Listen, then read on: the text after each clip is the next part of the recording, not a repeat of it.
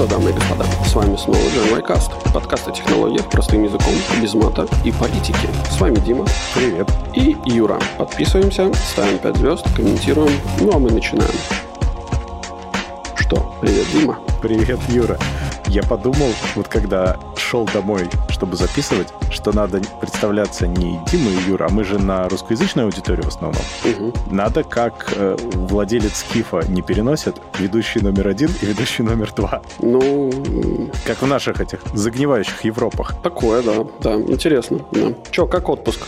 Отпуск отлично, так он заканчивается. С детьми съездили в Таллин сначала, погуляли, ну, даже не столько в Таллине, сколько вокруг Таллина. Там красивая природа, самый высокий в Балтии водопад, и вообще здорово. А самый высокий в Балтии водопад тут сколько метров? Я не помню, но он довольно высокий. Да, Я, честно говоря, не видел никогда. И он сейчас полупересохший в это время года. Там можно пролезть и за ним пройти, и вообще прикольно выглядит. О, да, клево. Ну вот, так что там интересно. Я там никогда не был, я даже удивился. Я думал, там все вообще объездил. Оказывается, нет, вы в Эстонии много чего не видели. Ну, я уверен, что мы вообще очень мало знаем про те страны, в которых мы живем, и близлежащие. Ну, знаешь, Латвию мы объездили прям дофига, и Литву много, а вот Эстонию мы частично упустили. Это зря. Там красиво. Не, ну да, мне как-то Эстония всегда импонировала своей какой-то холмистостью. Да, и скандинавскостью чуть-чуть, да? Угу, да, да, да. И размеренностью жизни. Да, есть немножко.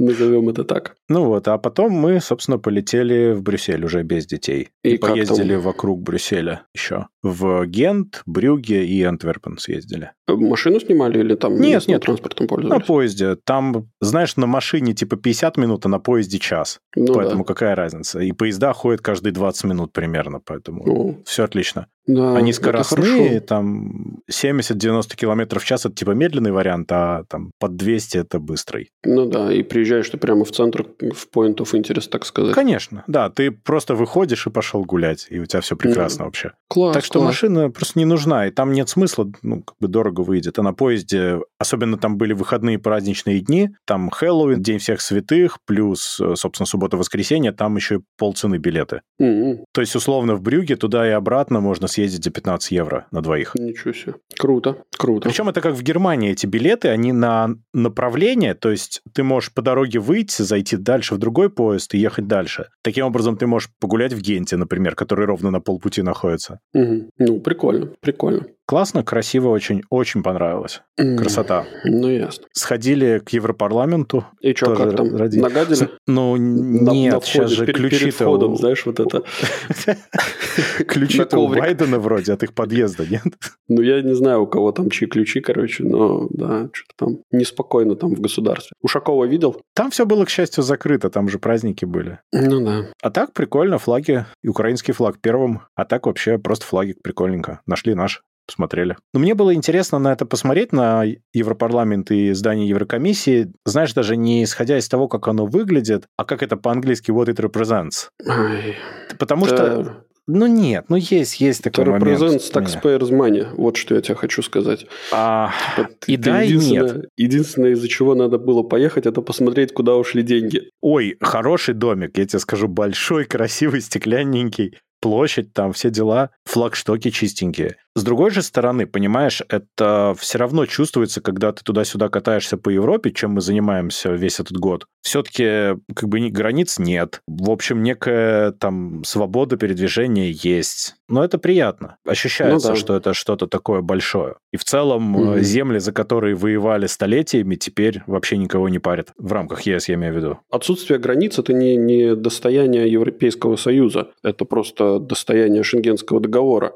Вот, потому что ты можешь найти страны, которые находятся в Евросоюзе, но не находятся в Шенгенском э, соглашении. И там начинается такой очень интересный лимбо для людей, которые хотят попасть э, в эту страну, но при этом, ну, например, условно говоря, да, то есть там Ирландия в Евросоюзе, вот, но не в Шенгене. И вот начинается вот это вот, или Кипр тот же самый, и начинается вот это жонглирование. Ну, у тебя внезапная странная сложность, да? Да, да, да, да, да, которую ты, в принципе, не ожидаешь как бы внутри Евросоюза, вот, но она есть. И ты такой, типа, в, в смысле, я там, мне нужно там какую-нибудь визу, например, получить. Ну, нет, в Евросоюзе это как бы, ну, для граждан Евросоюза этой проблемы нету, потому что ты как все равно можешь путешествовать. Ну да. Вот. Так я об этом и говорю. Я с точки зрения для- гражданства Евросоюза говорю. Ну да, да, да. Ну, Ты как житель иначе. Евросоюза спокойно со своим паспортом ездишь, и все замечательно. Не житель, гражданин. Гражданин. Ну да, да, да. С правильным паспортом. Потому что Хорошего люди, гражданина.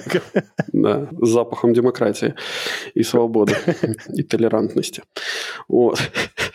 Кстати, я боюсь представить, вот, чем вот это пахнет. Я не, я не понимаю, почему вот ну, как бы до сих пор никто не предложил, короче, взять и какие-нибудь там паспорта какой-нибудь новой, какой-нибудь страны, там, условной, ну, не знаю, Нидерландов условных, да, взять и, типа, сделать радужным, ну, типа, обложку. Потому что у всех же, знаешь, такие, типа, солидные, либо синие, либо там фиолетовые, либо красные паспорта, да, либо зеленые, знаешь, такого очень чопорного цвета, который, знаешь, вот это вот наше. Ну вот, а тут такой, знаешь, веселый, радужный выделяется. Вот это опять в то, что нам нужно свое государство организовывать. Надо срочно ну, найти да. платформу старую в море. Mm, да, и сделаем там небинарный паспорт. Небинарный паспорт а. это когда он одновременно паспорт и нет? Ну да. Паспорт э. номер один и паспорт номер два. Ужас. Ладно, давай, может, к новостям перейдем. Да, давай. Ну, я думаю, что мы должны говорить про Твиттер, да. В самом Мы начале, обязаны. да, у нас тут, у нас тут за две недели, короче, очень хаотично менялась ситуация с Твиттером. Более того, мы записываем же в воскресенье, а выходит выпуск в среду. Я думаю, что нам даже какую-то фактологию обсуждать мало смысла имеет, потому что Илон еще 153 раза передумает за это время. Ему ну еще да. какой-нибудь Стивен Кинг напишет, э, типа не 8 долларов, а, а 2. Меня порвала, короче, история с этим, с, со Стивеном Кингом, и, э, ну, вот, типа, там разговор, вот этот, этот разговор треда, а была же еще, был же еще офигенный твит, короче, от Нэнси Пелоси. Да. Ты видел, нет? Видел. Вот, и, и когда он такой, она такая, типа, о боже, эти капиталисты хотят заработать, типа, он такой, спасибо большое, ваш отзыв очень важен для нас, а теперь плати. Да, no pay, да. Да-да-да. Плати.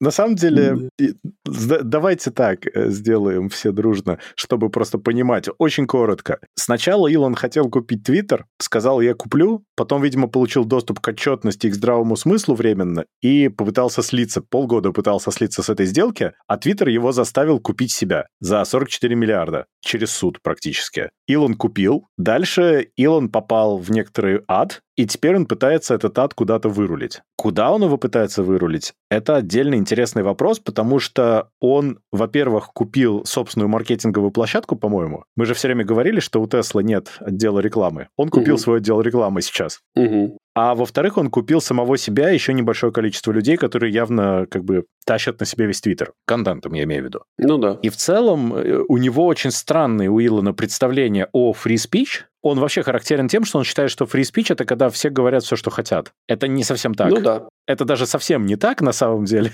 Не, ну этот есть, есть же отличная русская поговорка, что у трезвого на уме, у пьяного на языке. Так вот, по-моему, Илон находится в перманентном состоянии алкогольного опьянения.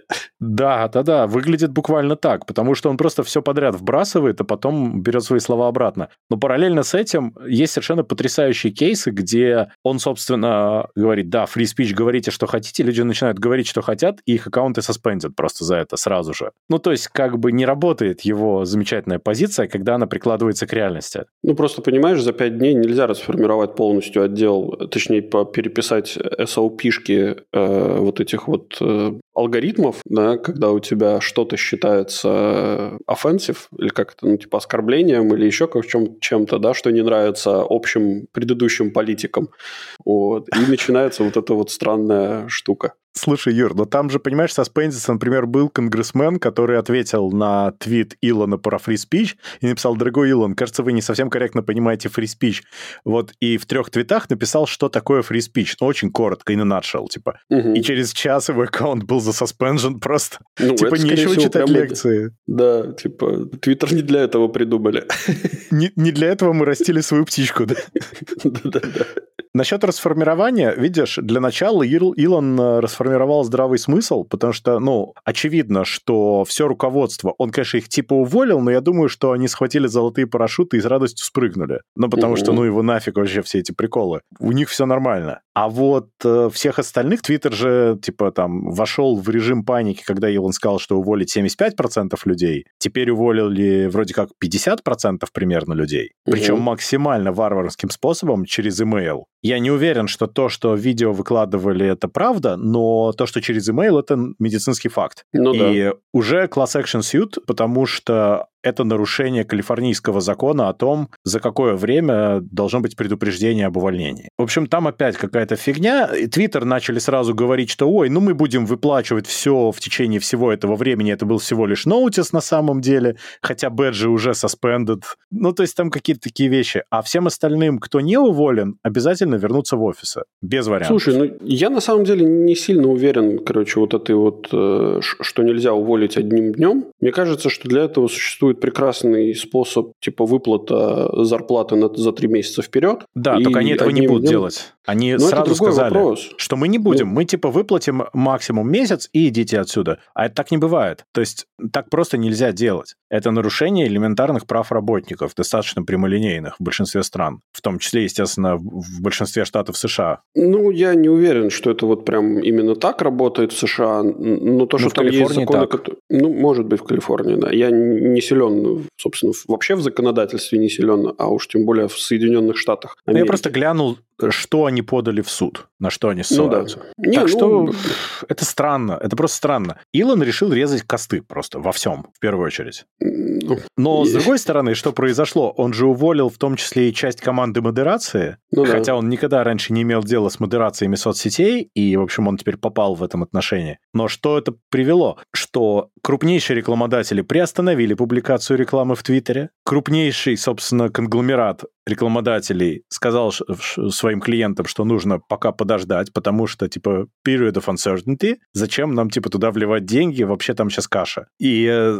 зна- значит, ну как, это все автопроизводители, собственно, приостанавливают, все крупнейшие, как минимум, потому что, угадайте, чем владеет Илон? Теслой. Немножко конфликт интересов. Ну да. То есть там Маск, прям беда. конечно, открыл ящик Пандоры, я бы тебе так сказал. Он даже не думаю, что он прям реально осознает, насколько он может, насколько он ходит по краю. Тут проблема, знаешь, какая, что если мы посмотрим чисто на деньги, с одной стороны, да, то Twitter э, в 2021 году заработал 5 миллиардов, но при этом все равно потерпел убытки почти 400 миллионов. Вот. И при этом, ну, типа, 80 или больше процентов из этого были с рекламы. Мгм. Все остальное было минимально. Там типа 400 миллионов, что-то в этом районе. Соответственно, теперь совершенно непонятно, как им перекрывать потери от рекламы. Так нельзя сделать. Ну, никакими подписками. С одной стороны, да. А с другой стороны, что Илон открыл возможность давить на одни его компании через другие его компании. То есть, если кому-то не нравится, там, условно, в Конгрессе позиция SpaceX или Tesla в чем-то, или Твиттера, то можно через другую его компанию надавить.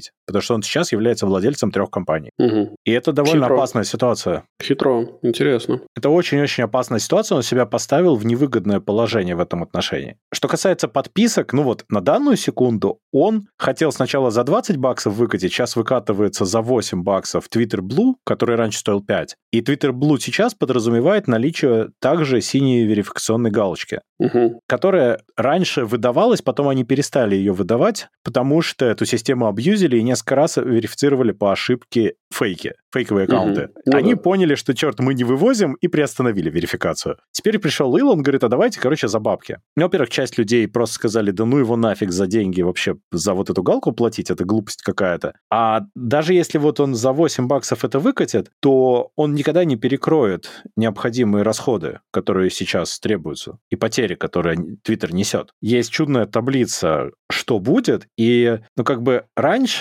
верифицированные пользователи, все, все ранее верифицированные пользователи, если будут платить по 8 долларов в месяц, они принесут в год 40 миллионов всего лишь. То есть, на самом деле, им нужно вырастить, чтобы хотя бы 10% реально пользующихся Твиттером начали платить. Это почти нереально. Ни в одном месте не бывает такого количества платящей аудитории. Это теоретически невозможно. Как минимум, пока никому не удавалось. Это первое. Интересно. А второе, что ну, как бы это опять родило новые проблемы, из-за которых они мгновенно выключили эти синие галки платным пользователям. Они включили на короткий момент и выключили.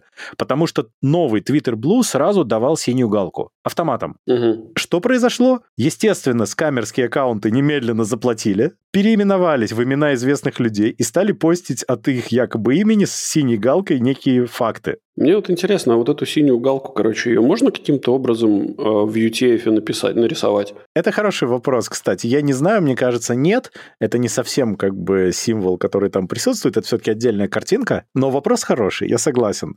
Очень хороший.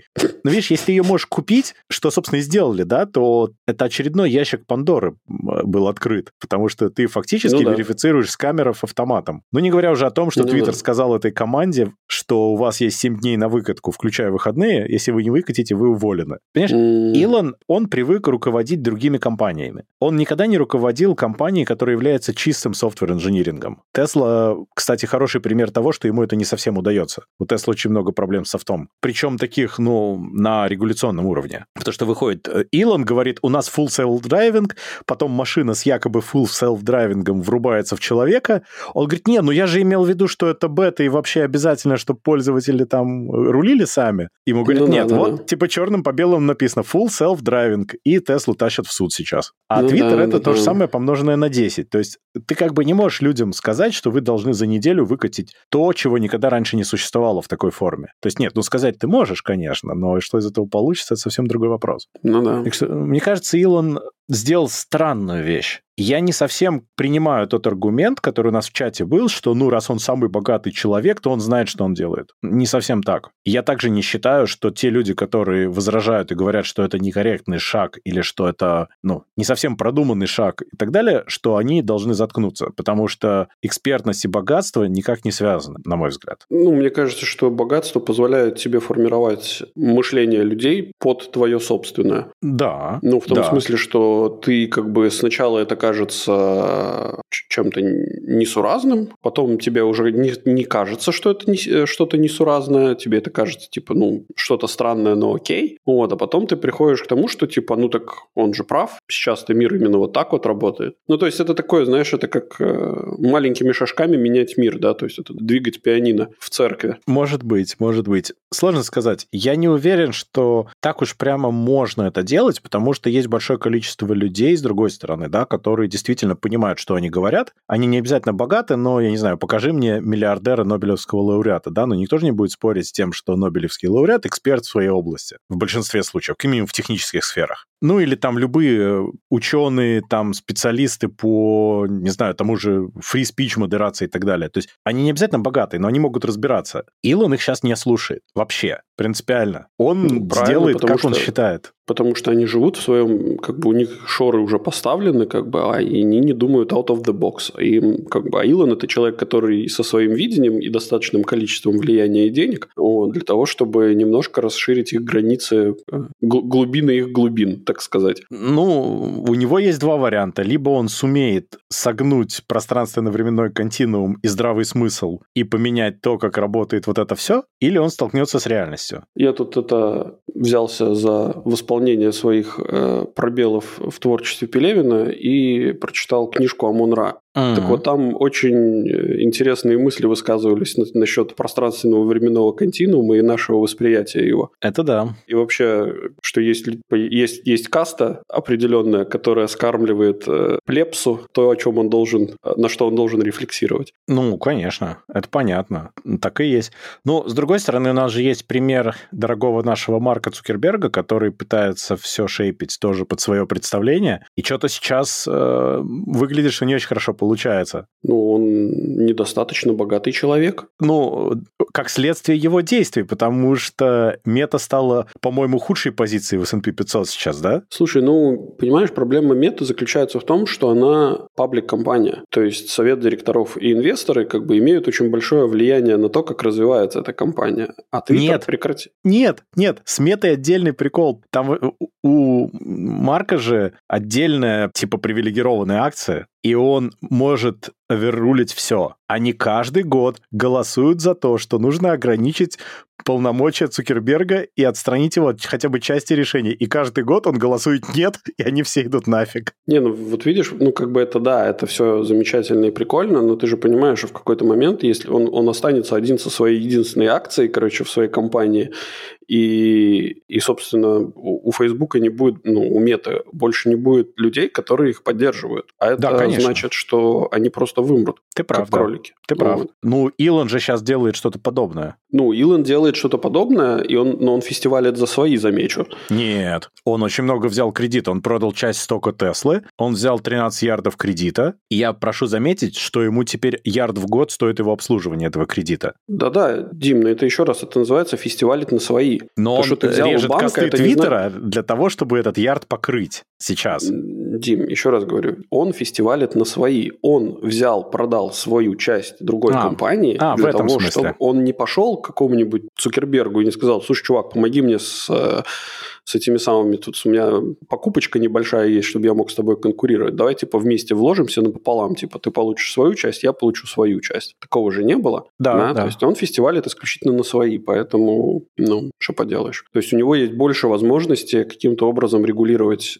мир под себя. То есть он меньше зависим, ну, в сравнении с Цукербергом, он менее зависим от людей, которые являются акционерами этой компании. Более того, он собирается делистнуть Твиттер и сделать его приватной компанией. Насколько я знаю, они уже его делиснули, нет? Нет еще. Еще но нет, но они в процессе. Да, но это не да, так быстро да, можно сделать. Он его переводит э, в, в private компанию, и там уже вообще начнется в канале, потому что они... Ну, не, но они не, не подотчетны будет... никому тогда вообще практически, да, кроме да. самих себя. Да. Так более того, он же после того, как убралось руководство предыдущее, сейчас он туда притащил своих дружбанов, которые тоже инвесторы. То есть там собрались, короче, инвесторы и такие, отлично, вот теперь-то мы поиграем, у нас тут свое лего и своя песочница, супер. Очень классно. Меня, кстати, ну, да. забыл сказать, я отдельно поржал с твита, с твитов Джека Дорси, который сказал, Илон вообще не виноват в увольнениях, это я виноват, я раздул компанию, а Илон вообще молодец. Одновременно Кейси Ньютон, да, журналист отличный, написал, что, судя по всему, судя по тому, что он узнал, уже части уволенных работников Твиттера пришел мейл, пожалуйста, вернитесь обратно. Ну, я бы, если бы я был бы как бы в их ситуации, я бы сказал, идите нафиг, не приду. Конечно, идите нафиг, безусловно. Так вообще нельзя. Но речь о том, что Илон меняет свои планы несколько раз в день. И поэтому mm. я говорю, чтобы какую-то фактологию обсуждать, ну, типа, бессмысленно, потому что он еще 300 раз все перепридумает. Он пытается нащупать и угадать все время он постит, смотрит реакцию и такой, нет, так делаем, так не делаем.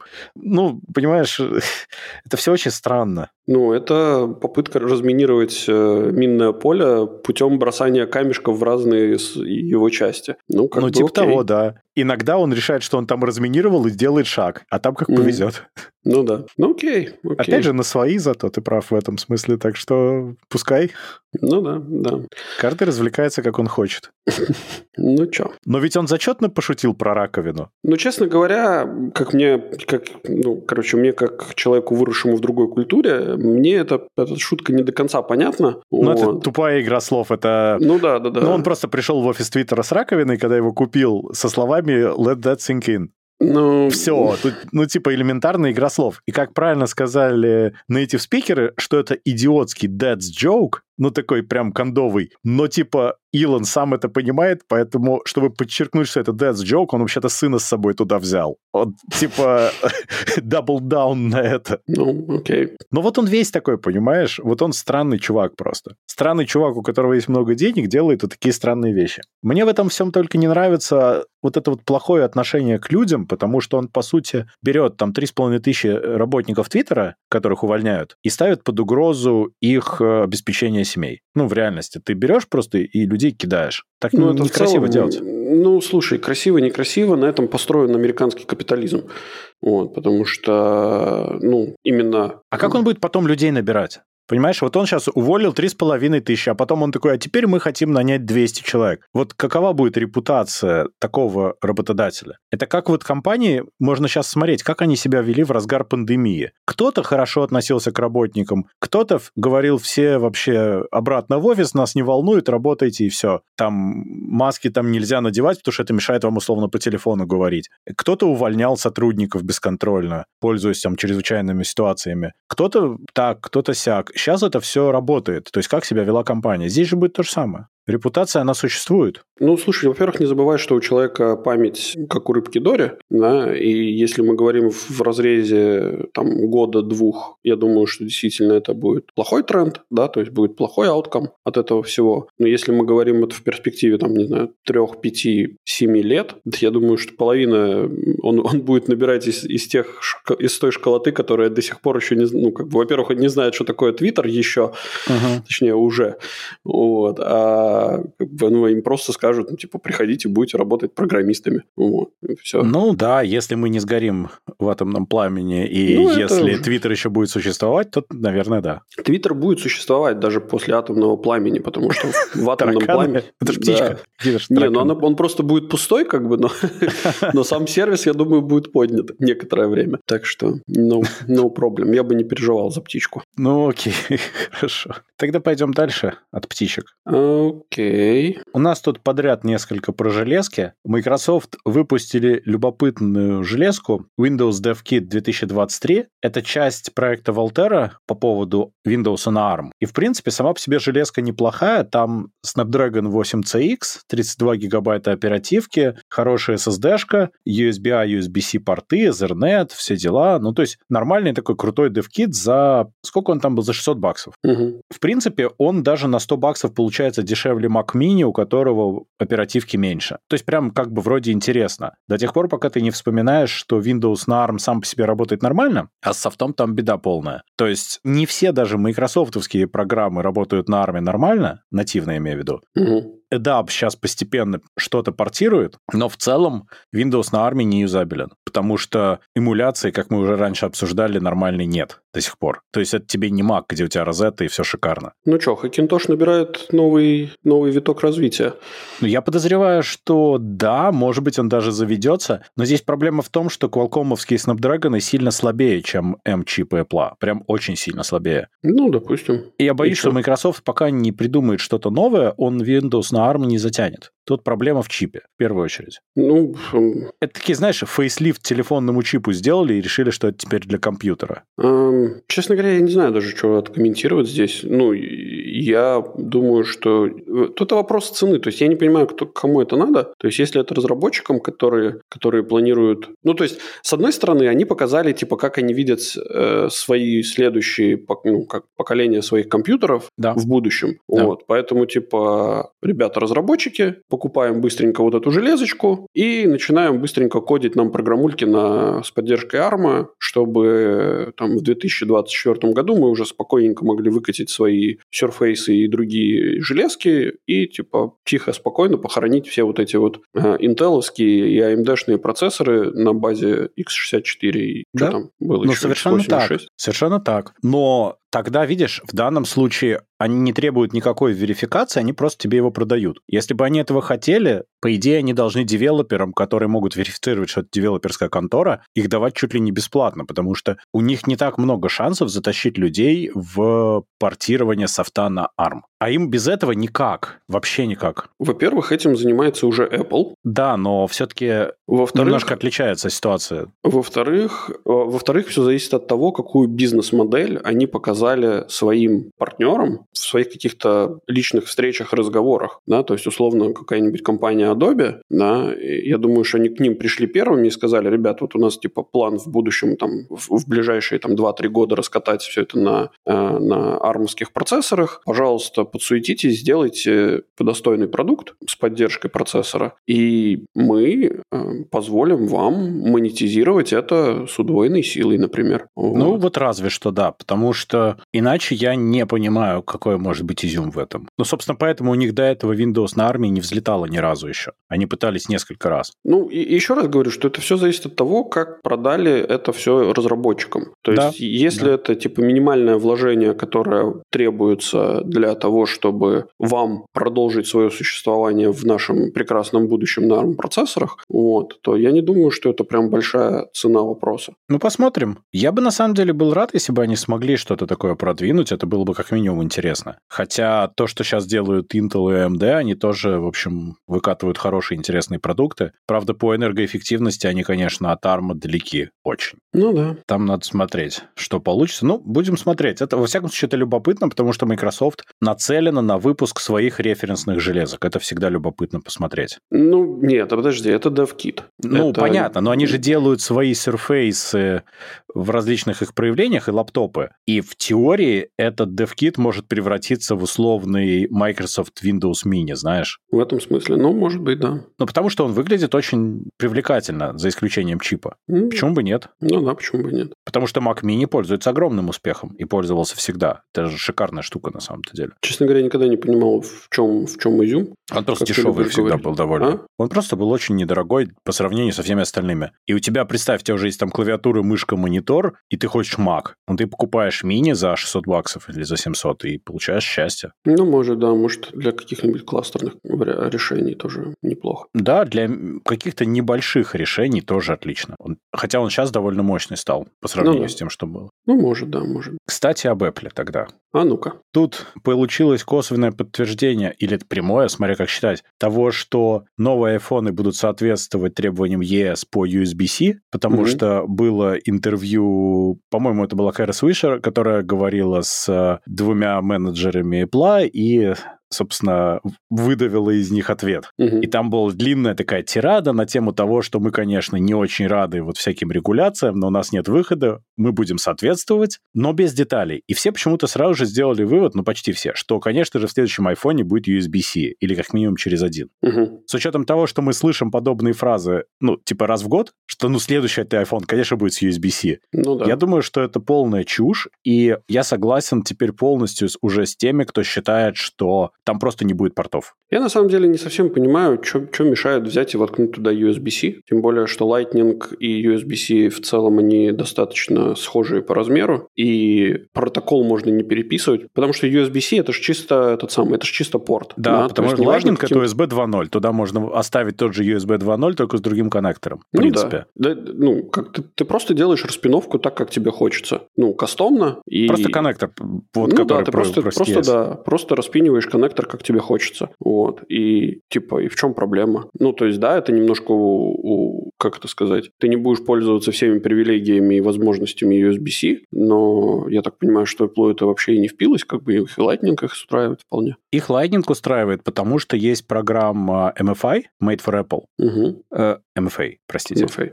да, которая приносит им огромные деньги уже много лет, потому что все сертифицированные Lightning устройства отгружают Apple с каждой продажи процентик. И это такая кормушка, которую они не хотят отдавать. Mm. Ну да, с этой это стороны. Это очень много денег. Ну да, а если все будут делать на USB-C? Ну, ну да, да то это будет вообще дикий запад и все такое. Но они что сейчас сделали? У них же даже новый Siri Remote к новому Apple TV, он USB-C. При этом, э, ну, часть вещей они переводят на USB-C, а часть вещей они добавляют MagSafe, наоборот для зарядки. И у меня такое впечатление, что они из iPhone реально хотят убрать порт зарядки и оставить для зарядки MagSafe. Потому что есть такой лупхол, что в европейском законе написано, что USB-C должно быть для зарядки. То есть, если порт используется для зарядки, он должен быть USB-C. Okay. Там прям перечислены критерии, там не написано деталей новых, других. Таким образом, если у них остается условный типа Lightning или что-то для сервисного коннекта, к примеру, угу. а зарядка через MagSafe, угу. то все. А, а через Lightning больше заряжать нельзя тогда. Ну, это да, это тогда отличное решение было бы. И они выходят, в принципе, они остаются compliant с тем, что говорит ES. У них теперь зарядка беспроводная, а MagSafe, вот эти вот кружочки, они уже и так, собственно, имеют на другом конце USB-C. Ну да. То есть у них эти их новые Power адаптеры, они все USB-шные ну, на выходе. Да. Поэтому проблемы как бы нет, они вроде соответствуют. То есть я думаю, что они найдут, как показать средний палец Евросоюзу в этом отношении. Ну, я уверен, что их юристы не зря едят э, деньги. Да, потому что есть хлеб с икрой уже не круто, да? Там уже надо деньги просто. Ой, да, смешно это все. Мне ну, будет окей. очень интересно на это посмотреть. Кстати, про iPhone я могу сказать еще чуть-чуть про 14 Pro. Вот сейчас вот мы ездили, поскольку осень темнеет рано, мы много гуляли в сумерках и в темноте. Ну угу. и город освещенный, красиво. Я офигеваю просто с 14 iPhone, если честно. Он почти никогда не требует ночного режима. Он правильно понимает цвета и фотографирует просто шикарно. Да, он просто этот самый... Он, он... дорисовывает с Google Photos, да. Да, он, он берет просто основы вот. И вообще не факт, что то, что он тебе показывает, это на самом деле то, что тебе этот самый, то, что он снял. Потому что он автоматически связывается с э, библиотекой фотографий, которых, в принципе, уже с любого ракурса было сделано достаточное количество при любом освещении, и просто подбирает тебя более подходящий. Так что У не меня факт, есть не факт вариант... что, ты, что ты, если ты откроешь этот, ну, типа, эту фотографию и посмотришь на метаданные, что там не будет, типа, сня... снято Canon CR каким-нибудь. У меня есть способ это проверить. Я э. точно знаю некоторые вещи, которые никто никогда не фотографировал. Дима, вообще не факт, что это будут твои вещи. Черт, да, я, я об этом не подумал. Э, Но... Поверь мне, там тоже всех форм, всех размеров, короче. Э, да. А главное, если я сфотографирую, то он уже в область... Не, я не буду проверять этого. Ну да.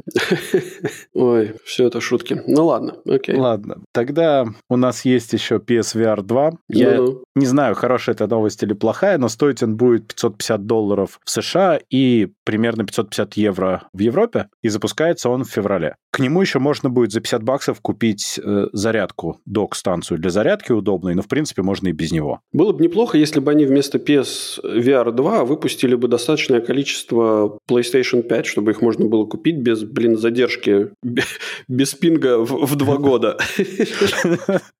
Там пакет лос, потому что я не уверен, что все, кто оставили заявку, реально получат. Это надо перепроверить. Слушай, ну я на самом деле сейчас э, много где видел, что они уже продаются, они немного дороже, чем MSRP, но они продаются. Да не, я знаю, что они есть. Просто для того, чтобы их искать, как бы нужно тратить время. А у меня нет желания этого делать, тем более, что это не приоритетная вещь. Да не, я просто в магазине видел, там за 700 евро лежит. Уже я можно взять. не видел в магазинах на Мальте. А, ну а на я Мальте бы, я не проверял. Да, вот. Чтобы оно вот так вот просто лежало по желательной цене. Ну, точнее, по приемлемой цене. Вот. А въездить в другие страны для того, чтобы... Ну, типа, ну тебе накладно с Мальты ехать куда-то, да, чтобы купить. Это я согласен. Заглянуть, чтобы, может быть, прикупить, я как-то не готов. Вот. Еще раз повторяю, это не самая приоритетная в моей жизни вещь. Как? Как? Тем более, тем более я понимаю, что как бы если я ее куплю, то у меня будет чуть-чуть больше бессонных ночей, чем хотелось бы, которых и так достаточно последнее время. Вот. Поэтому Окей, так то очень... есть PSVR 2 ты пока не хочешь? Ну, во-первых, вот до февраля еще до хрена времени. Ты можешь его купить, и потом PlayStation 5 уже потом. Хороший троллинг. Я вот сейчас думаю, может быть, мне еще и контроллер купить, да, дополнительно, там, наушнички. Зарядную станцию для контроллеров обязательно. Да-да-да, вот это вот, как бы все есть. Надо же подготовиться. Да, все аксессуары есть, короче, а главного девайса нету. Но возвращаясь к PSVR 2, очень сильно сетуют на то, что у него цена выше, чем у PS5, ну, чем MSRP базовый. Но я не вижу, в чем проблема, потому что на самом деле это довольно крутой девайс, в котором много чего напихано. В общем, я не понимаю, как это можно сравнивать. Это, мне кажется, цена-то сама по себе адекватная, но она высоковатая просто потому, что VR, получается, стоит очень дорого. Ну, в целом, сейчас VR стоит ну, дорого. С другой стороны, это очень крутая штука, должна быть очень крутая картинка по спецификациям, по тому, что сейчас показывали журналистам, вроде все очень круто. Единственное, что меня смущает, что игры для PSVR 1, как мы обсуждали, работать не будут. Угу. То есть у них будет несколько ограниченная библиотека. Но они на запуск обещают 20 игр, около 20 игр, скорее всего, больше больше, ну и дальше это будет развиваться. Плюс, ну, пока ты отыграешь хотя бы в 2-3 из этих 20, уже выйдет новая пачка, я думаю, так что, может, и проблем-то не будет. Ну, может, да. Плюс пока еще там до старта может что-нибудь при... Ну да. Меня огорчает только то, что он обязательно с проводом. Вот это прям печально. Ну, видимо, необходимо. Ну, тебе может просто не хватать Wi-Fi bandwidth. То есть они не могут гарантировать. Это так же, как у меты. То есть ты можешь без проводов, пожалуйста, но ты должен понимать, что у тебя может или портиться качество картинки, или у тебя может быть задержки, а, потому что у тебя может нестабильный сигнал быть по Wi-Fi. Я себе представляю этот, короче, представляешь себе, да, то есть вот ты сидишь, играешь, значит, в этой, в гарнитурке, короче, и вдруг у тебя портится картинка в какой-нибудь момент, и, ну, как бы ты превращаешься в тошнутика, короче, такого, да, который, который, знаешь, это едет, о, а! Ну, практически. На самом деле, когда у тебя в VR с хорошей графикой, особенно у тебя начинается подергивание и деградация картинки, тебя реально начинает мутить от этого. Физически очень плохо бывает. Поэтому, в принципе, квест тоже же с проводом ну, лучше использует вроде как. Ну да. Ты хотя бы гарантируешь эту передачу данных, хотя бы 5 гигабит ты гарантируешь, mm-hmm. или 10, в зависимости от провода. И тогда mm-hmm. ты можешь ожидать нормальную картинку. Ну да, ну да. Ну посмотрим. Я на самом деле про PSVR 2 вот так с, с осторожным интересом на него смотрю. Мне бы, наверное, хотелось, но что-то пока дороговато. Посмотрим, что они предложат в качестве игр. Угу. Потому что там надо еще закладывать, что игры будут по 50-60 долларов еще долго. Ну да, да, будут. Ну а что делать? Денежки надо зарабатывать. Ну, конечно. Почему на нас только? Могли на всех? У Маска чуть взять. Почему только на нас? На всех. Может, им какие-нибудь мои данные нужны? Может, я им могу что-нибудь рассказать? Да, да, да. Они и так про тебя все узнают. К сожалению, да. Там камеры во все mm. стороны смотрят. Да-да-да. Они это прям все увидят. Все, что не сфоткано, сфоткают. Кстати, тоже интересно вот эти вот протоколы, по которым все данные будут передаваться. Ну, условно, если это ага, Wi-Fi данные, да, можно ли будет их перехватить и, и что-то делать с ними? Тоже такой интересный вопрос. Как минимум, не легче, чем через существующий Wi-Fi. То есть ты сам будешь ответственен. Но здесь-то провод, то есть там, в принципе, все между PS5 и твоей гарнитурой ходит, и никак иначе. Ну да-да-да, конечно. То есть э, это все локально происходит если верить Sony. Но на самом деле они, конечно, скачивают все себе. Ну, понятное дело, да. А потом, когда ты хочешь отказаться от их PS Plus подписки, они говорят, а у нас есть на тебя компроматик. Может быть, не стоит? Да-да-да. Знаем сайтик, на который ты заходил. Да-да-да.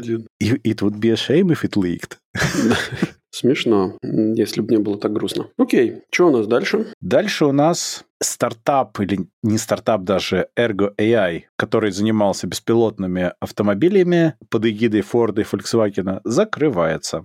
Ой, а что же это случилось-то? Ой-ой-ой, да. Они сначала привлекли инвестиции, потом еще инвестиции, а потом оказалось, что как-то они все потеряли и приходится списать 2,7 миллиарда одному только Форду. Ой. Что-то пошло не так. Да, а на самом деле там работники с выходными пособиями, страховкой, бонусом и так далее уходят. Я думаю, что это какой-то эпичный распил произошел. Угу. Уходят в Твиттер явно. Эм, да, все это шутки, конечно, но эм, ну, распил так распил. Это странно сейчас выглядит, но мне кажется, что это был, понимаешь, это с 17 года примерно, это hype train вот этого всего self-driving а, AI, всего вот этого, и много кто захотел сделать. Почти ну, никому да. ничего не удалось, но деньги стали вливать все. А потом пришла реальность в виде пандемии, рецессии, и все поняли, что стоп, мы не хотим вливать еще по одному-двум миллиардам ежегодно в какую-то светлую идею будущего, которая пока никуда не стрельнула. Она нам сейчас деньги не приносит, уже вот какой пятый год деньги не приносит. Ну что такое вообще? Видимо, приходит момент, когда это стоит списать, забыть и двигаться дальше. Ну, честно говоря, я не совсем думаю, что это все выглядело именно так, потому что ну, большие корпорации, они как-то по-другому планируют свой горизонт планирования у них не пятилетний, а явно чуть больше, тем более, когда это вопрос развития в целом индустрии и развития чего-то с нуля. Не просто какие-то использовать какие-то наработки, которые уже были, и как бы на них надстроить чего-то, да, то есть это да, так, там это можно рассчитывать в виде пяти лет. А когда это просто строится все с нуля, и я что-то думаю, что там никогда не планировалось, что в 2022 году там что-то появится вообще. Я думаю, что в 2017 году или там в 2016, когда они это зачинали, никто не планировал ни COVID-19, ни войну, ни рецессию. Да, это все такое, то есть там, там же Но не сейчас всегда... же довольно многие разработки притормаживаются, наймы притормаживаются, что-то закрывается просто потому, что пришел момент, когда не получается так сорить деньгами. Ну, это, это факт, конечно, да. Мне кажется, это был реалити-чек для них сейчас. Ну да, да. Ну, потому что, знаешь, они поняли, нам нужно резать косты в целом. Мгм. Что мы хотим? Мы же не Илона, не Маски, да, мы не будем увольнять половину сотрудников. Кстати, увольнение половины сотрудников – это не то, чтобы охрененные порезание костов. Так-то. В общем, они подумали, что мы тратим такое, что нам не приносит денег и в ближайшие, там, условно, 3-5 лет не принесет. Ну и здесь они же интеллектуальную собственность решили между собой поделить, все ключевые инвесторы, не только Ford и Volkswagen, они разделили всю собственность, которую они наработали, и, собственно, они, возможно, ее потом продолжат развивать, но просто не в рамках совместного проекта. А этот проект они останавливают. Ну да, ну да. М. Ну, потому что, знаешь, оказалось, что это такая печка, которая топится деньгами. Это как у меты с э, метавселенными, когда инвесторы сказали через неполный год Марку, что, слушай, а давай как-то по 10 ярдов в год мы не будем все-таки вкладывать, давай как-то договоримся, что ли. А то что-то выглядит, что классно деньги горят, а выхлоп что-то такой, что даже сами разработчики этих Horizon не пользуются Horizon. Тебя ничего это не смущает? Ну да, да, такое. Не, ну да, конечно, это все, конечно же, скорее всего, это все связано с э, проблемами на глобальных рынках. Вот. И в том, что денег становится все меньше, и уже не так. А дивиденды получать все еще хочется. Мгм. Да, и начинается вот эта вот игра, типа, а давайте мы дивиденды кому-то не доплатим. Да, да. Так, у нас еще есть две про Иран и про Мэтр. Давай про Иран сначала. Да, давай. Меня вообще до поездки еще эта новость заинтересовала. Там такое большое исследование того, как Иран контролирует людей с помощью мобильных телефонов. Не в смысле, как вы могли бы это... Не, не Борг Куин, да? А, а там на самом деле слежка, считывание информации. Там очень интересно. Это я сейчас расскажу. Но при этом, вот когда как раз-таки я был в Брюсселе, там около иранского посольства были нифиговые протесты. Это, я так понимаю, тоже имеет отношение к их протестам, которые происходят сейчас в самом Иране. Но также часть из них были сильно антиизраильскими, тоже по очевидным вполне причинам. Но я понимаю так, что это происходит э, во многих странах по отношению к Ирану со стороны уехавших иранских граждан. Потому что там, ну, это все очень масштабно. Но что делает, собственно, правительство Ирана? Они, судя по утечкам, очень сильно нацелены на контроль связи у людей. Это уже подтверждалось ранее тем, что они в нужные моменты отключали интернет во всей стране, отключали интернет в областях. Сейчас, когда идут массовые протесты, они делают примерно то же самое, но, судя по, опять же, утечкам, там очень масштабные утечки, это спецификации их системы SIAM, это аббревиатура, которая нацелена на это, там возможно очень многое. Там возможно получение всех э, колл-логов и логов связи с любого телефона, который подключен. Они могут э, собирать данные, кто подключен к какой вышке, причем сразу же связывать это с базами людей. И потом были уже случаи, когда группам людей приходили смс, а вот вы такого-то числа были вот на этом сборище,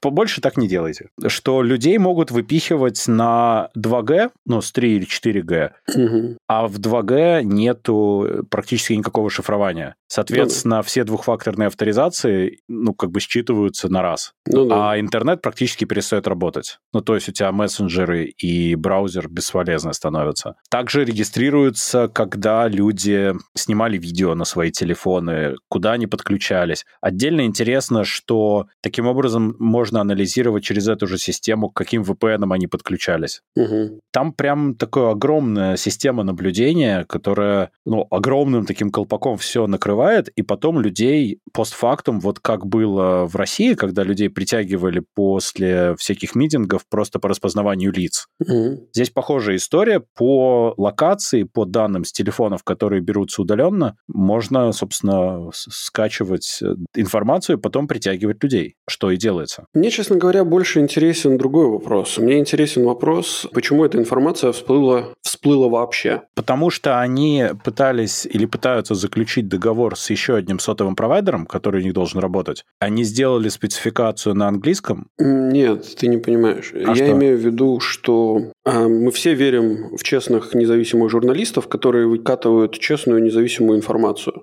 Исходя из этого, как бы учитывая факт А. того, что сейчас происходят очень интересные геополитические подвижки, что как бы не является ли вот эта вот интересная э, статейка э, ширмочкой для чего-то более глобального? Ну, я подозреваю, что эта утечка связана с желанием свалить этот режим в той или иной форме. Ну, возможно, да. Это супер дискредитирующая вещь, которая показывает степень наблюдения и контроля за гражданами. И я думаю, что это не в, не в последнюю очередь желание как бы ударить сзади под колено этому режиму, чтобы когда он, значит, начнет падать, ему уже по голове кто-нибудь долбанул кирпичом. Ну, может быть, да. Хотя, мне кажется, очень многие люди получают удовольствие от того, что за ними наблюдают. М, М, Да. Это не А, те люди, которые там протестуют, наверное, все-таки.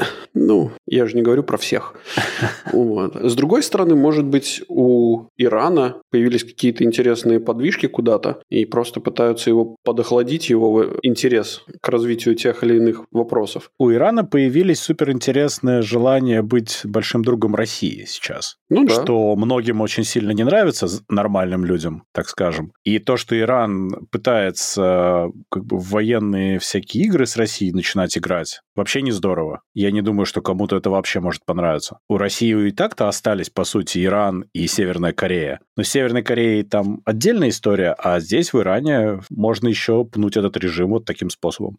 Ну да, но ты же недавно слышал вот эти вот какие-то непонятные движения. э, Про Мгм. атаки, якобы, которые Иран готовит, мгм. ну да, но они пока не подтвердились, и мне кажется, что это было в ту же копилку. Ну да. Ну вот мне как бы из-за этого, мне, скажем так, мне интересно понять, что ж там стоит за этим всем делом. Ну, то есть хотя бы, знаешь, это приоткрыть занавесочку, подглянуть. А, вот. Что же там глобально стоит за этим, за всем? Да, но я думаю, что это правда при этом. То есть я не думаю, что это прям все выдумка. Слушай, ну, да я уверен, что в любой стране есть приблизительно такая система. Она может быть не настолько, как это сказать, не настолько очевидная. да, Здесь есть она не- вся как колпак. Но там в статье упоминается, что в США есть интересные штуки, когда ставятся дополнительные 2G-точки, людей сбивают с 3-4G на 2G ровно с Мгм. теми же целями, как и в Иране. Ну да. То есть это ничего нового. Просто здесь это огромная такая всеобъемлющая система для репрессий и контроля. Мне это еще было интересно с той точки зрения, что жителям России надо отдавать себе отчет в том, что они живут сейчас в подобном же государстве уже довольно давно. Я думаю, те, кто против, да, то они, в принципе, понимают это. А те, кто за, они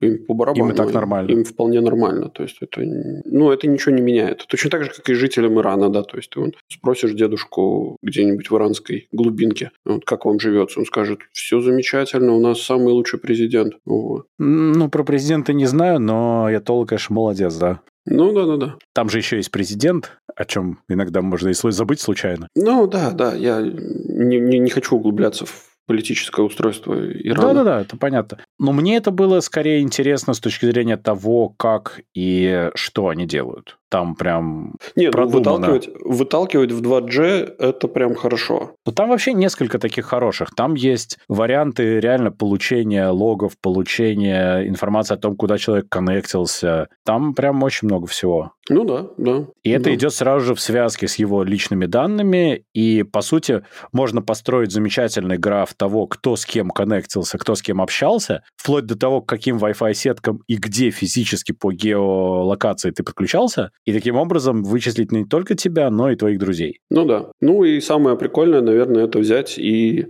короче, знаешь, это покупаешь свой э, типа телефон и отдаешь его своим каким-то друзьям. И вы просто обмениваетесь, знаешь, э, запутанная информация. Да, Ну, вот. Ну это так такое тоже. все, это все шутки и глупости. Это нам легко смеяться здесь, Ну да. а там люди гибнут все-таки. Им Да. как-то, наверное, не очень смешно. Но знаешь, с другой стороны, в России сейчас тоже, вообще-то, поскольку военное положение, тут уже не раз и не два выяснялось, что вообще-то силовики имеют право проверять телефоны граждан, что в Да. некоторых местах и происходит. Да. И если у тебя там там подписки на какие-нибудь не прогосударственные, так скажем, мягко каналы, то ты можешь вполне себе как в Беларуси отгрести. Ну, слушай, у меня вот товарищ из Беларуси, мы с ним разговаривали некоторое время назад, он мне прям, ну, как он сказал, что, говорит, каждый раз, выходя из дома, я вычищаю все логи. Все. Ну да, ну и в России теперь то же самое, как они, значит, там некрасиво говорят, но, по сути, если ты подписан на не российские, а там, например, украинские, антироссийские или просто украинские каналы информационные, то ну, да. ты можешь получить ровно те же результаты. Ну, отписываешься, потом опять подписываешься. Это же бесплатно. Ну или у тебя два телефона условно, да? Ну да, два телефона. Ну офигенно, Два телефона, э, два, этот, один телефон для улиц, другие для дома. А как там это было в песне? Ну да, ну я боюсь, что люди не понимают. Да, слушай. Кто понимает, тот уезжает, кто не уезжает, тот сделал свой выбор в целом. Ну, некоторых нету выбора другого. Я не... Это очень сложный Это отдельный вопрос. сложный Это вопрос, отдельный я сложный понимаю. Да. На самом деле, когда ты не уезжаешь, я тут как раз вот пообщался тоже с разными людьми, что те, кто не уезжают, это же не то, чтобы они там какие-то плохие люди или что-то, или они там прям все такие кровожадные. Конечно, нет. Просто действительно у них может не быть вариантов уехать. Но чем дольше они не уезжают и остаются там, тем больше у них вероятность начать больше соглашаться с тем, что врет власть, просто потому что ты не можешь жить в постоянном когнитивном диссонансе, ты не можешь жить постоянно белой вороной. Ты умом двинешься. Да, согласен. И ты как минимум уходишь вот в эту идиотскую позицию не все так однозначно. Э, Ну, или даже хуже. Постепенно, незаметно для себя. Но ты же должен как-то для себя оправдать, почему вокруг все вот так. Угу. Уехать ты не можешь, и твоя психика начинает подстраиваться. Это ужасно. Ну, соляви, что я могу Да. сказать. Ну Ну, вот, подожди, видишь, ну, ну, опять же, а ну, в Иране выход- выхода, выхода никакого нету, то есть из этого. То есть Нет. ты, ты не можешь никак... э, ну, то есть у тебя нет возможности уехать, у тебя нет возможности э, быть белой вороной. Соответственно, ну, типа, и чё? Ну, типа, и как? И как? Ну, да, ты принимаешь правила игры, или же ты начинаешь уходить больше в подполье, но суть от этого не меняется, да, то есть ты все равно, ты являешься тем, кем ты являешься, и ни- ничего тут не, не изменить. Да, Вот. да. Но это нерешаемая, мне кажется, ситуация тут. Абсолютно нет. Непонятно абсолютно. даже. Поэтому нет. каждый пытается для себя найти хоть сколько-то приемлемый выход. И, в общем, наверное, за эти найденные выходы никого нельзя ни осуждать, ни хвалить. Это зависит от человека и от его ситуации. Да, поэтому я в целом никого, ну, как бы размышляя над этим вопросом, я не могу себе позволить кого-либо осуждать. То есть я могу позволить осуждать человека за конкретные действия, да, то есть за конкретные, там, не знаю, призывы к чему-то или, или еще чего-то, но я не могу его осуждать за его а, внутреннюю молчаливую позицию. Да, в данном случае даже отсутствие активных высказываний «за» уже неплохо. Ну да, да. Я тут подумал, а потом, знаешь, лет так через 50, что вот это в Аргентине или где-то там тоже у дедушек нельзя будет спрашивать, почему вы так хорошо говорите по-русски. Да, в такое вполне может быть, да. Ну, может быть, кстати, не Аргентина, может, какая-то другая провинция, но да. Ну, это я к примеру. Понятно, что не обязательно Аргентина, тем более там уже есть дедушки по-немецки, надо как-то другое Мгм. место найти. Столкнуться лбами, так сказать. Да. Кто да. был против и кто был за. Точнее, Они уже теперь единомышленники, к сожалению. Ну нет, на самом деле, на самом деле там совсем по-другому это все. Ну то есть немцы, они были враги для русских, а русские были враги для немцев. Тогда да. то есть и тут как бы они, они в любом случае, даже если они отстаивают одну и ту же э, идеологию, то они в, люб- в любом случае будут в контрах, так сказать. Как непродуктивно. Даже в этом Да. они не преуспели, понимаешь? Да, печалька. Шутки шутками. Что там дальше? У нас там метр. Да, давай про Matter там довольно быстро. Matter — это стандарт для устройств умного дома, причем это именно протокол общения, но это не метод общения. То есть устройства могут общаться разными способами технически, но при этом использовать Matter как метод коммуникации. Ну да, общая база типа такая. Да, да, да. То есть они могут остаться на Wi-Fi, использовать thread и так далее. Это не проблема. Но Matter как э, метод общения между собой. И, соответственно, вот прошел официально презентация этого дела. Там альянс крупнейших производителей, Amazon, Apple, Google, Samsung, все огромные производители наконец-то договорились между собой, что нужно как-то унифицироваться, не строить каждому свой садик, но как-то на- научить устройство коммуницировать между собой всем будет выгодней. Matter в целом это Apple HomeKit, который они более или менее открыли для сотрудничества. Мгм. В целом, ну, наверное, хорошо, и одновременно с презентацией Matter, который, ну, официальная спецификация вышла какое-то время назад, и вот сейчас э, 100, почти 90-200 девайсов уже сертифицированы. Google сказали, что большинство их девайсов получат просто апдейты по воздуху и станут поддерживать Matter. В принципе, звучит, наверное, неплохо. И это, наверное, означает, что если ты сейчас хочешь что-то для Smart Home, надо полгодика обождать? На самом деле нет, потому что, ну, как я это понимаю, это объединяющий хаб, грубо говоря, который э, позволит тебе связать те устройства, которые у тебя уже есть, которые работают на каком-то определенном протоколе, условно назовем это, э, с другими устройствами. Ну, то есть целом, это, да. это просто тупо, это просто тупо хаб, то есть это чисто софтварная штука, которая, получив обновление по воздуху, скорее всего, то есть там, там даже не надо ничего, как бы внутренностей никаких менять. Вот, они будут вот такими прекрасными гейтвеями а, в, в мир, где умные устройства могут общаться между собой. Но я так понимаю, что все-таки сами устройства тоже должны быть сертифицированы, ну, условно, поддерживать этот Matter для того, чтобы это полноценно работало. Нет, устройства между собой общаются по... Так, как им эм, удобно? Ну, условно говоря, да. А, то есть, когда новый TV, Apple TV, это на самом деле Thread Border Router, то это означает, что все нормально, и как бы Thread-устройства общаются через него, но как бы Matter там есть, и можно общаться с, с помощью Matter через Thread. Еще раз скажу, что я, я плаваю в этой теме, да, то есть я не совсем догоняю, как это будет работать и имплементировано, но то, как я просто это понимаю, исходя из моего опыта, э, раз- ну, как бы из моего зоопарка э, устройств, которые у меня есть. Вот. Поэтому что я хотел сказать, что скорее всего то, что ты говоришь, это легитимно, да, то есть что это так именно и да, будет мне работать. кажется, это просто протокол поверх физических лейеров, которые уже существуют. Ну да, да. И таким образом тебе надо, чтобы девайсы поддерживали то, что требуется, то есть получили апдейт до поддержки Matter, и все будет чудно. Грубо говоря, грубо говоря, смотри, эм, давай я попробую упростить это все, чтобы это было как-то... Короче, су- суть в чем, да, то есть у меня э, дом на Zigbee, да, то есть на Мгм. протоколе Zigbee. После этого, ну, то есть что получается? У меня все устройства, то есть они общаются между друг другом по протоколу Zigbee, а на моем сервере вращается э, один сервис, который называется Zigbee to MQTT, да, который пере... все вот эти статусы, которые он получает, он переформатирует в MQTT. Потом у меня есть сервис, который MQTT, который просто прокидывает вот это, ну, типа просто сообщение, которое он берет из Zigbee MQTT, он прокидывает его в, собственно, агрегатор, который является Home Assistant, Мгм. и таким образом это работает. То Окей. есть теперь у меня будет вместо, ну, как бы условно говоря, да, то есть у меня будет э, вместо MQTT у меня будет Matter. Ну, то есть ты можешь убрать лишний лейер, Ну, типа того, да. По идее, да. Это как я слушал описание этого от редактора Verge. Он сказал, что он в своем доме сделал наслоение разных умных устройств, вот с кучей каких-то бриджев странных, потому что иначе они не работали вместе, но всегда есть хак, чтобы заставить это работать. Ну да. И что он говорит, типа, если я задумаю продавать дом, самый честный способ будет просто тихо свалить, потому что иначе, я, если я начну рассказывать, как это все работает, у меня его никто никогда не купит. Слушай, ну на самом деле это очень большая проблема, с которой я вот, ну, как бы размышляя о будущем, с которой ты сталкиваешься, да, то есть у меня, ну, как бы, я знаю, как это работает. Моя жена явно не знает, как это работает. То есть бас-фактор очень высок в Да. вашей семье.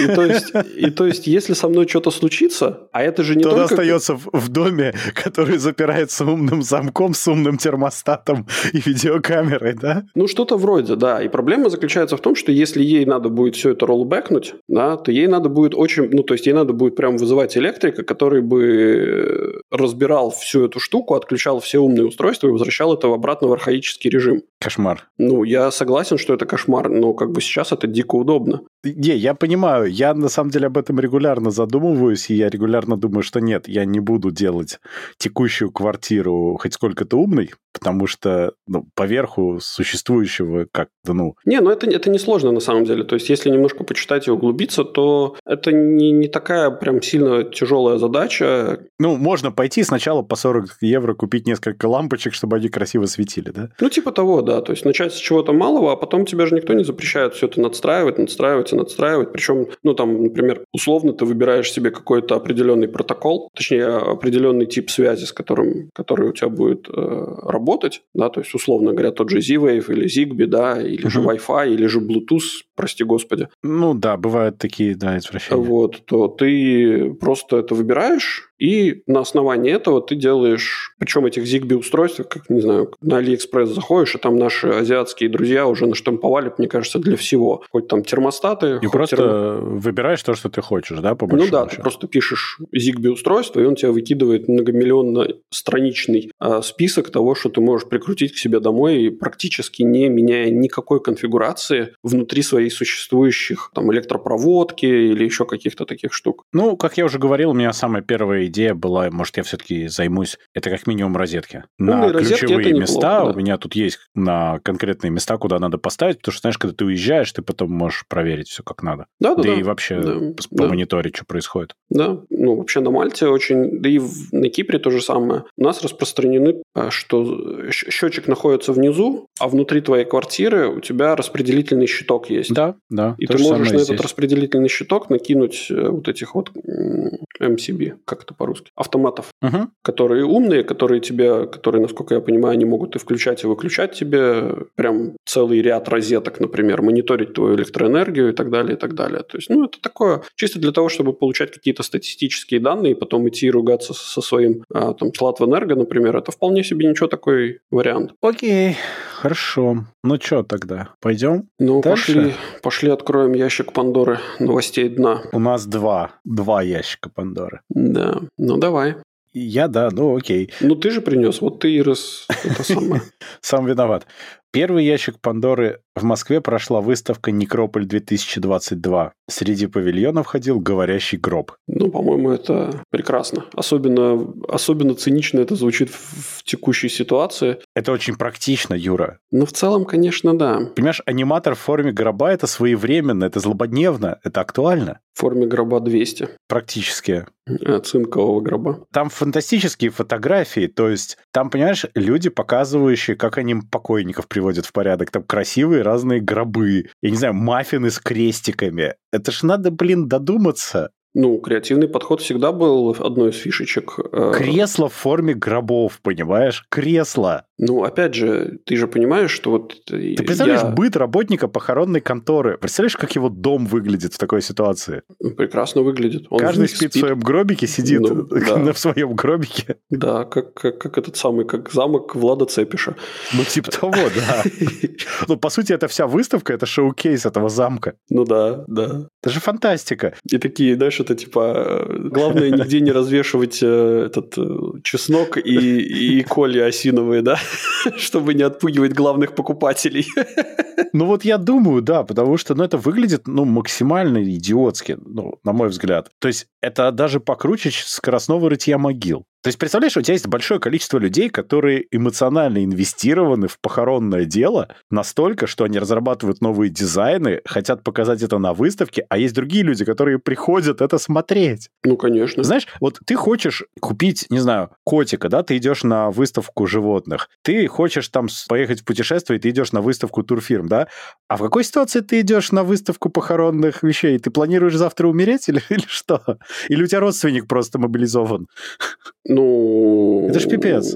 Ну, во-первых, это, даже... это... Ну, подожди. Во-первых, это, скорее всего, ну, как бы таргет-группа людей, которые... Как бы выставка нацелена не на обычных обывателей. Ты думаешь? А на, конечно, а на посредников, которые продают. Да? Фу, как скучно. Одни, одни собирают, другие как бы продают.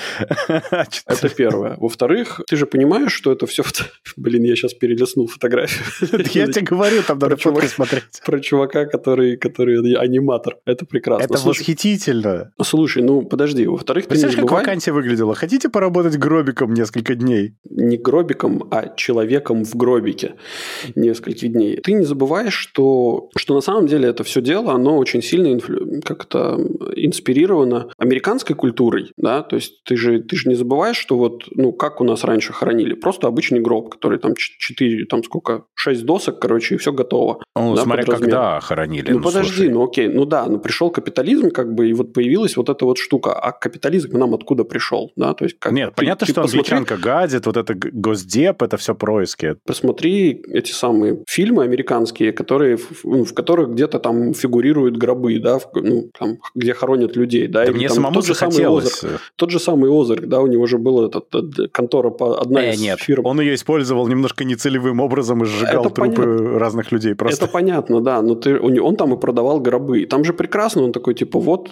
там, гроб такой-то, там, гроб из этого дерева, гроб из того дерева. Хотите, у него там будет обшивочка внутри там такая-то. То есть любой каприз за ваши деньги. Как бы здесь эта выставка, она исключительно нацелена на то, чтобы сказать, что любой каприз, как бы, у вас достаточно денег, мы вам сделаем любой гроб. Хотите, будет золотой. А ты понимаешь, да, что вот в России, например, автопроизводство умерло, там многие производства падают, а производство гробов, судя по всему, в порядке. Почему никто не рекламирует, как они офигенно производят гробы? Ну, подожди, во-первых, ты не И это не АвтоВАЗ, заметь. Кстати, АвтоВАЗ мог участвовать в этой выставке. Ты правильно сказал, производство умерло, да, то есть его нужно похоронить. А в чем его похоронить? А вот, а, собственно, Некроболь 22. А может быть, это просто целевая выставка ровно на одного человека нацелена? Как вариант, кстати, да, но это был бы очень тонкий троллинг. Но я думаю, что АвтоВАЗ должен был участвовать в этой выставке и показать просто свои автомобили там. Тупо поставить стенд с автомобилями. И знаешь, самые богатые комплектации? Но без АБС. Они все без подушек, без АБС. Без климат-контроля, потому что зачем тебе климат-контроль? Ну, что я могу сказать? По-моему, я считаю, что это отличное начинание. Э, мне кажется, что такие выставки должны проходить каждый год, а может быть даже каждые полгода. Тем более сейчас все актуальнее становится для россиян. Да. Ну, я бы не, не, не злорадствовал, наверное, над этим. Но факт остается фактом, конечно, да. Сейчас... Нет, я вообще не злорадствую. Население стареет, людям важно умереть красиво. Это же, ну, ты должен куда-то деть свои сбережения. Видишь, у тебя произошел некоторый отъем сбережений в валюте, в общем, твои сбережения в рублях котируются только в твоей, значит, любимой стране, но, соответственно, ты хотя бы гроб нормальный прикупишь. Ну, слушай, Пенсионный фонд России уже давно всем все объяснил. Кстати, могли сразу в гробах. Помнишь, когда был, была идиотская злая карикатура во время разгара ковида, когда сколько-то там умерших, да, что если составить эти гробы, то это будет больше, чем какое-то здание. И подпись, да, что э, они сделают все, чтобы только не переходить на метрическую систему. Вот, Да-да-да. собственно, пенсионный фонд тоже может мерить. Знаешь, вы накопили столько-то гробов. Ваша пенсия составляет два с половиной гроба в месяц. И выдавать с натурой, значит, гробами. Ну, такое, да, такое. Представляешь, приходишь что... на почту, тебе отгружают два гроба, ты выходишь счастливый. Ну, видишь, гробы — это неконвертируемая валюта, как бы ты... Кстати... Натуральный обмен не, не, не, не сделаешь, так сказать. Слушай, ну, а помнишь, были же моменты, когда заводы выдавали продукцией? Да, Ну, кто-то носками, кто-то кранами, там, кто-то да. молочком. А да. А вот эти заводы, они что, гробами выдавали? Кистями? Ты заработал целый гроб, а твой помощник три кисти. Да. Позолоченные. Ну... Какой кошмар, господи. Ужас какой, Дима. Я была тебе лучшего мнения все-таки. Да. Ну, окей. Нет, ну, вообще, вообще отличная, по-моему, выставка как выставка. О чем проблема? Вот. Есть же там всякие выставки тематические другие, там выставки компьютерщиков. У нас есть выпуск, который назывался «Дрифт на катафалках». Да, есть. Замечательно. Там и такие соревнования бывают. Ну, да. Я, я считаю, что как бы главное, все зависит от тамады, чтобы конкурсы были веселые. А представляешь свадьба двух работников похоронного бизнеса? Прям не отрываясь от работы. Да вообще. Зарыли, так сказать, этот э, топор войны. Гроб войны.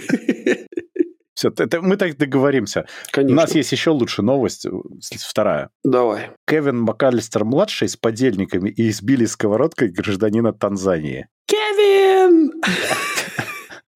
Да, мы его не забыли, мы его просто не посчитали. Нет, там совершенно потрясающая штука. Достойно э, уже того, чтобы быть снятым на, на Netflix. Я думаю, что это джекпот Netflix на самом деле собран. Это из Казани. Трансгендер вместе с чернокожим трансвеститом и совершивший транспереход женщиной с именем Кевин МакАлистер-младший избили до полусмерти сковородкой гражданина Танзании. Там на okay. самом деле потрясающе. Они сами по себе нетривиальные эти люди, транслюди, с именами тоже тоже нетривиальными. Mm, а ты этого гражданина Танзании, они, собравшись втроем в квартире, пригласили к себе и стали требовать у него почему-то тысячу рублей. Почему-то только тысячу. И стали его при этом обижать всячески, физически. А потом у него, когда из кармана 100 баксов вывалилось, они пришли абсолютно в невменяемое состояние, видимо, они столько денег в жизни не видели никогда. И тут началась вакханалия со сковородой. Но они его били сковородой, не, вы не подумайте. Ну, нам об этом не рассказывают, конечно же. Но меня вообще всегда забавляет вот это вот... Э, мне, мне всегда интересно, как вот люди приходят вот к этому типа решению. Такой, а давай позовем танзанийца. Ну, слушай, э, Кевин МакАлистер, который на суде путался и называл себя Анатолием Анатольевичем, я думаю, в принципе, готов позвать танзанийца. Ну да, такое Анатолий Анатольевич. Или женщина, проходящая в суде под именем Аврора, также известная как Стелла Кошкина, Ева, Лера, Сара, Элеонора и почему-то Валера Панорама. Ты понимаешь, до танзанийца там рукой подать. Другой да. просто танзанийц в Казани, это немножко странно. Не, ну а что этот, э, э, как он назывался, это Дружбы народов университет, у них же в Казани, по-моему, филиал есть. Да, может быть. Там совершенно замечательно. Я считаю, что они на самом деле собрали современный толерантный джекпот. Их надо не судить, их нужно к награде представить. Да, вообще они это... в одной квартире собрали идеальный сериал Netflix. Я вообще считаю, что нужно просто в Google Translate и типа как это uh, stories at netflix.com отправить, да, чтобы... И... Да. Типа, и, и, и, и чтобы все, они сразу же этот подцепят, короче, и будет прям отличный сериал э, из 10 серий, возможно, даже два сезона сделают. Самое интересное, что начали рассматривать дело в суде, но в настоящее время возникла одна проблема. Танзаниец давно находится на родине. Ай-яй-яй. Да. А почему давно? Ну, ладно, окей. Ну, как? Какое-то время наследствие нужно, потому что, понимаешь, во-первых, людям, которые вели следствие, видимо, нужно было как-то осознать вообще масштабы происходящего, уложить в голове участников имена соотнести с тем, что они видят перед собой, и, и как-то понять, что вообще, кто на ком стоял. Знаешь, что было-то. Да, а теперь Аврора. Я... Она же Стелла, она же Ева, она же Сара. Да-да-да-да-да-да, именно так. Э, ну хорошо, хоть не крейсер Аврора. Мы этого не знаем. Кстати, фамилия вполне себе могла бы быть крейсер. Самое смешное, что там темнокожий парень по имени Даниил, который является пасынком этой Авроры. Мать моя женщина, там еще и внутри семейные связи. У них очень сложные внутренние отношения. То есть в этой троице были некие очень сложные внутренние отношения, которые они решили сорвать на несчастном танзанийце, с которого они mm-hmm. почему-то требовали денег. Окей, okay. то есть там еще и этот, эту, эту линию можно развернуть в одной из серий. Там, я думаю, что это где-то шестисерийный мини-сериал. Три серии — это... Четыре серии — это история каждого из действующих лиц. Угу. Потом серия, значит, как их судят, а потом флешбэк на то, как это все происходило. Это любой сериал Netflix я сейчас описал. Ну да. Слушай, ну прекрасно, по-моему, нам уже надо брать на вооружение и становиться сценаристами. Слушай, я вот думаю, только у них сейчас в России принимаются всякие репрессивные законы на тему ЛГБТQ, а вот суд над ними и статьи об этом суде, они не посчитают пропагандой чего-нибудь? Слушай, ну это не совсем пропаганда, если она не публичная, но так как бизнес онлайн начал вот это вот дело разва... раскручивать, я думаю, скорее за бизнес онлайн придут. А за судом не придут? Они же публикуют информацию. Ну, слушай, во-первых, кто эту информацию читает? Представляешь, судить суд. Да, причем Казанский суд судить не в Казани, вот. Нет, там нужно по месту проживания. Он будет судить сам себя, я думаю.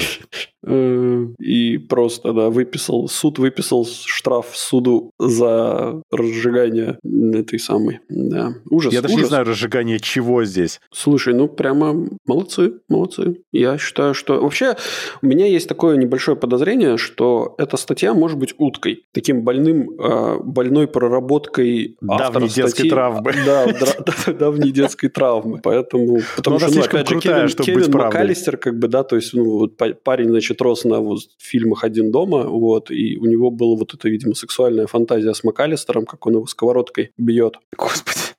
Как бы вполне может быть, а что нет? Короче, это, это вообще ну, звучит, вообще сама по себе новость, сама по себе история, если в нее вчитываться, она звучит настолько неправдоподобно, тем более учитывая место происход... как бы события. Вот именно, да? да, то есть Татарстан как бы. Да, то есть как бы это достаточно консервативный э, регион, как бы еще и как это мусульманский, да, то есть. Ну да. Ну то есть это как-то. Это, это не... круто. Слушай, я тут вспомнил эту идиотскую жестокую шутку, что вот когда люди начинали бежать от мобилизации в Казахстан, в Узбекистан, угу. да, э, была бизнес-идея вывозить их в Татарстан за большие деньги, только потом рассказывать, что это все еще Россия. Жестоко, да. Хотя мне кажется, что, ну, не знаю, да, может быть, может быть, может быть. Но потому что у них там явно весело, у них там с огоньком отдыхают. Слушай, ну я тебе так скажу, что было... Я читал как минимум три истории, как э, людей, какая-то турфирма возила людей на Кипр в Айанапу, вот, а на самом деле возила их куда-то в Краснодарский край, в Анапу, в Анапу или еще куда-то такое. А да? как они не замечали? Ну, потому что все знают, что на Кипре, в Айанапе тусуются дофига русских, да. А, и типа... Да, и как бы... Potato, да? Да, да, да, да, да. И не это самое, никто не выкупал никаких... Ну, то есть, возможно, выкупали, но как бы ничего не могли с этим сделать. Да, это отдельная победа над здравым смыслом, конечно. Да, да, да. Класс. Вот такое. На этой ну что, на этом ноте. заканчиваемся. Радужной ноте, да. Да. Окей. Ну что ж, на этой замечательной ноте мы с вами прощаемся. Подписывайтесь на наш подкаст по ссылке в описании или ищите нас на всех подкаст-площадках интернета. Рассказывайте о нас вашим друзьям, врагам, коллегам и просто людям на улице. Ставьте нам хорошие оценки и оставляйте ваши комментарии, которые будут греть наши сердца всю эту неделю до следующего выхода вашего любимого подкаст-шоу Gen Y Cast. А если вы хотите поддержать этот проект, то вы можете это сделать, став нашим патроном по ссылке в описании. Сегодня вместе с вами удивлялись событиям из Казани Димы из Латвии. Пока. И Юра с острова Мальта. Всем пока-пока. tomorrow.